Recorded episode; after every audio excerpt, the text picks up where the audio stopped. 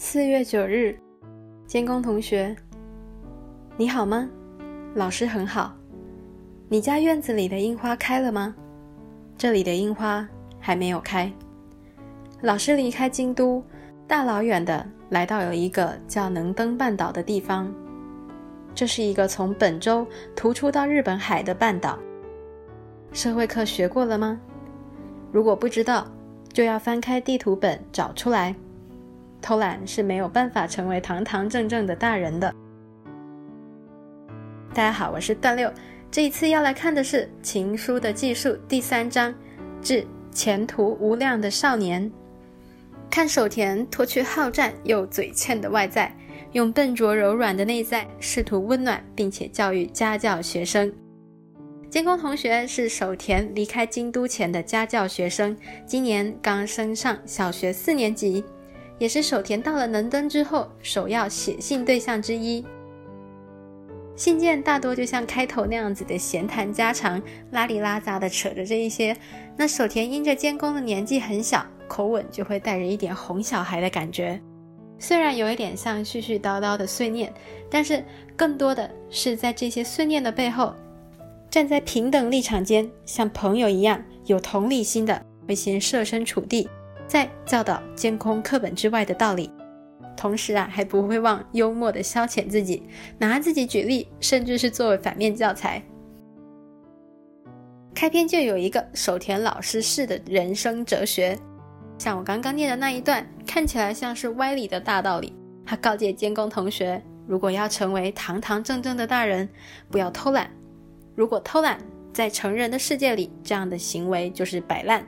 若是摆烂，就会掀起腥风血雨。顺带一提，贴心的手田老师还会接着解释他在信里面使用的成语还有生僻字，虽然说也是一种带着点歪理的手田式解说注释。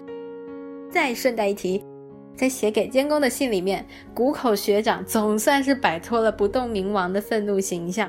手田他形容谷口学长是一个头发又多又全，很会弹曼陀林。估计呢，也是为了挽救自己微薄的尊严吧，总不好让小学生知道自己天天挨骂。虽然说已经不再是监工的家教老师了，但是守田心里头还是牵挂。他老老实实的写信关心监工，询问监工和新的家教老师相处的如何。他称赞监工是一个前途无量的少年，虽然有一点容易分心，有偷懒的毛病，还有一点坏心眼。但是亦师亦友的守田可是很清楚要怎么治这个小学生的。他在信里面啊得意洋洋地告诉监工，他已经把课程的进度告诉监工妈妈了，让他别谎报军情。很嚣张地说：“死心吧，没错，老师当然也很坏心眼。怎样？这一份独特的和小学生叫嚣挑衅的守田式的幼稚，也许啊就是打通家教学生心房的其中一个要点。”监工虽然还只是一个小学低年级的小孩子，但是很多时候我们总以为小孩子懂得不多，不需要平等的对待，或者是不需要站在对方的角度去理解跟支持他。可是曾经都是小孩子的我们，应该也都很讨厌大人的搪塞吧？却没有注意过，这已经是大人的自己，居然重复了当年讨厌的行为。看着手田对待监工的方式。尽管目前人生状态，我基本接触不多小孩子，但是我仍然小小的心虚，而且自省了一把。言归正传，手田一视同仁的和监工家所有成员打了招呼，连监工家的宠物阿宝也没有落下，还邀请监工回信。回信很快的就到了，带着小少年的忧郁，一起到了能登。知心大哥哥手田老师先放下了他的坏心眼，他认认真真的回信。起手式呢是所有人都喜欢的称赞，称赞监工会敬其者这个用法，看到这边啊就回想起当年高中的国学概论课，书信里面各种各样的敬词谦词，那些有的没有的用法，不禁瑟瑟发抖。监工同学，请收下我的敬仰。当然，称赞不能够这么只有这么单薄、苍白、空洞的一句话，他手田深谙欲扬先抑的手法。他说：“每个礼拜都要跟家教老师念书是很烦人的，像监工这样的小学生非常的少。而自己在监工这样的年纪的时候，每天就只会和家里的狗狗纳兹在后院玩，所以他能明白监工在信里面写着那些呐喊，什么家教去死，我要去蒸汽火车馆等等的这些话。于是守田他就小小牺牲了一下自己的形象，他戏言，要是在监工这样的年纪的时候，要是父母请出家教老师，他应该只会拒绝，而且还会说，与其念书，不如和纳兹一起去挖洞。而后啊，他还出言宽慰监工，天底下叫做妈妈的都很爱穷操心。可是呢，这种穷操心是源自于担心。监工妈妈很担心监工，她认为要是书念得比别人好，就可以比别人更早成功。于是她请了家教，在别的小学生还在玩闹的时候，他就让监工开始刻苦读书，不是只要赢在起跑点，他甚至连起跑都要提早。但是究竟该提早多少呢？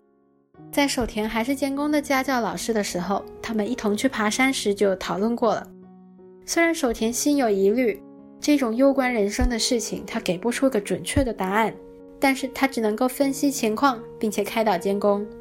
他想，现在最重要的不是争论究竟要提前多少，而是监工妈妈已经这么认为了，而不论周遭人是否全部都是这么认为的。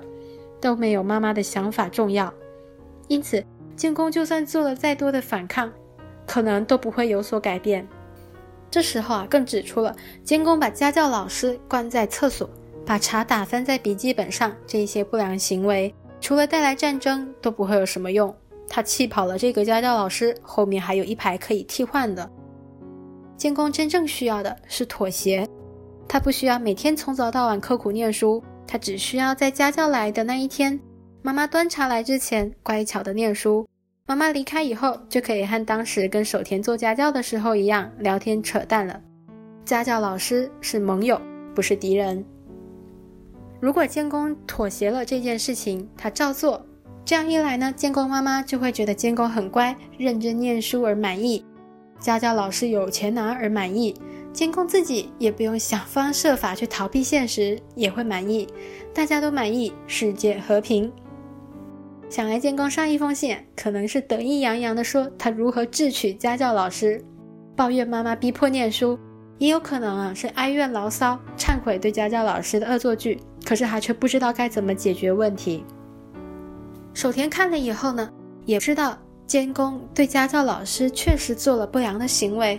但是他却没有劈头盖脸的责备他，而是先设身处地为监工思考，为监工妈妈思考，也为监工新的家教老师思考。他指出了矛盾的问题根源，还有给监工一个他所能够想到，而且也符合所有人需求的答案。没想到监工接到信以后，竟然还是又恶作剧了一次。新的家教老师是女孩子，在上课途中，监工这小子就突然发难。他提起了咪咪的事情，然后呢，事后再写信给守田。而在这之前啊，其实监工就有曾经和守田讨论过关于异性的特征的这个话题。当时小少年开始意识到异性对他的吸引，他却感到害怕，他烦恼自己是不是变得变态了。当时守田就开导他，这个不是变态的事情，这样自然而然的吸引是很正常的事情。尽管他暂时没有办法跟监工清楚的交代、清楚的告诉他受到异性吸引和生小孩之间的关系，但是他引导他不要为了这件事情而自我厌恶。事后，经过了监工这一次的突发事件，他好像忽然间就发现了新的家教老师吸引他的地方。这个小色胚啊，飞速的就跟家教老师化敌为友。他亲亲热热地称呼他为马里老师，还在给守田的信里面表明了自己现在用功念书。另外，他还知道了马里老师喜欢森见登美彦的书，甚至还会写信给作者。可是监工不清楚森见登美彦的为人，他就为此苦恼：要是森见登美彦是个不好的人，怎么办呢？守田啊，接到信以后大为吃醋，他给监工的回信却只有弱弱地说了一句。老师自己有一点受伤，一贯的嘴硬啊。但是后面呢，他还是很坏心眼的，想要搞事情。他就鼓动监工，他说：“你要是放心不下，不如也写信给森建登美彦，甚至啊，他还说老师认识森建登美彦，还主动提供地址给他。信末还问了马里老师是不是美人呢？监工小少年问了这个问题，竟然比之前苦恼更深，因为他竟然不知道该怎么描述。他想马里老师是笔墨难以形容的美好。他以前有多讨厌家教老师，现在就有多迷恋马里老师。守田建议他，要是说很难形容，那可以尝试用别的东西来比喻。虽然钢铁直男很容易踩雷，绞尽脑汁以后觉得这是一种别出心裁的称赞。结果对方根本就不这么认为。这个时候，监工还说他发现了有一个白白胖胖的怪人从外面偷看马里老师。